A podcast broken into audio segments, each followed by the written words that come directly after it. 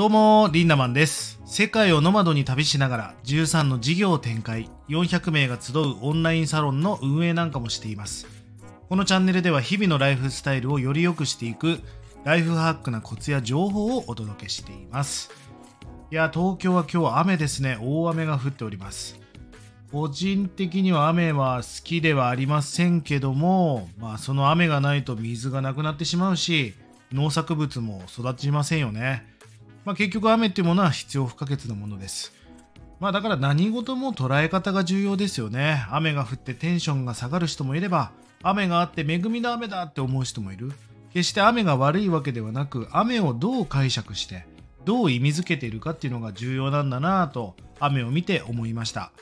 えー昨夜はライブ配信をしておりました。えー YouTube とね、インスタライブ同時中継をしました。えっ、と、毎週月曜日夜9時からやっています。まあ、これは僕にとってもすごく大事な時間で、自分がアウトプットできる時間でもあるし、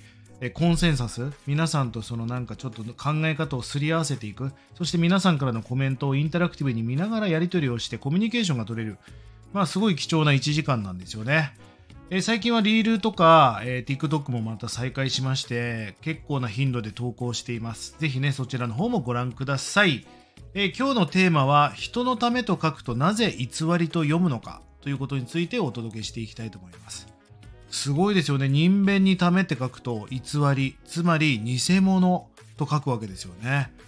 どうでしょう？人のために何かをしてる人って悪い人じゃないし別に偽物じゃないじゃないですか。なぜじゃあ漢字は偽りというね漢字になってしまうのかです。まあ漢字っていうのはもともと哲学から来ていますから意味があるんですね。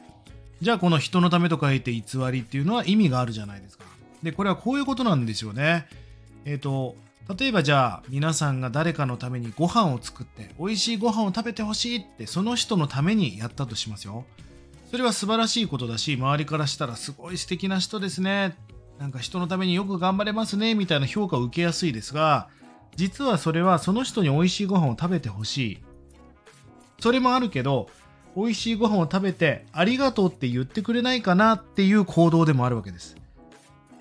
そうですよね恋愛しててもプレゼントしてどうだった？嬉しかったって聞いてしまいたい気持ちってあるじゃないですかでありがとうって言われた時にまあある意味 SNS のいいねボタンじゃないけど承認？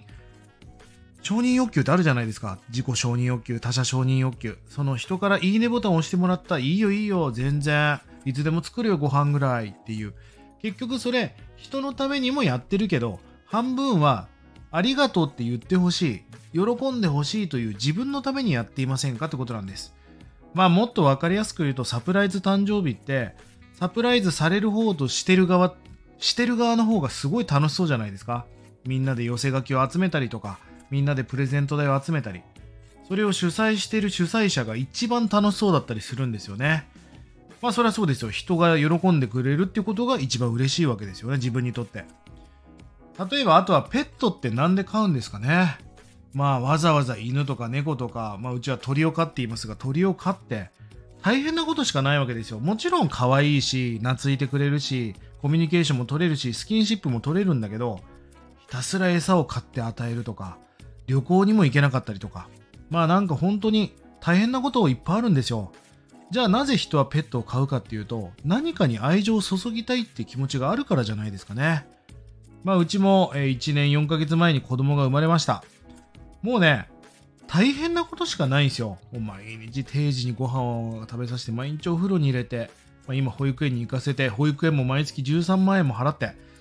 まあ大変なことだらけですけど、でもね、その大変なことの100倍以上の幸せも、その自分の子供が持ってきてくれたんですよね。この話からもわかるように、究極の幸せは何なんだってことなんです。私たちの究極の幸せは、人の笑顔だと思いませんか？そりゃ自分が生活がカツカツで病気でもうそれどころじゃない人はそこまで考えれないかもしれないけど人は豊かになって生活も安定して食べたいものも食べれて行きたいとこにも行って豊かになると何をしてもなんか感じない不感症になっていくわけですよでもそうなるとねなぜ例えばジャッキー・チェーンとか孫正義さんとかレディー・ガガとかがあんだけ例えば福島の震災にもドンってお金を振り込んだりドネーションしてますよね社会貢献あれはね、もう究極の幸せなんですよね。まあ、僕の中でぶっちぎった成功者は必ず社会貢献に走るわけですよ。そういうコントリビューションをなぜしたいのかっていうと、それが幸せだからですよ。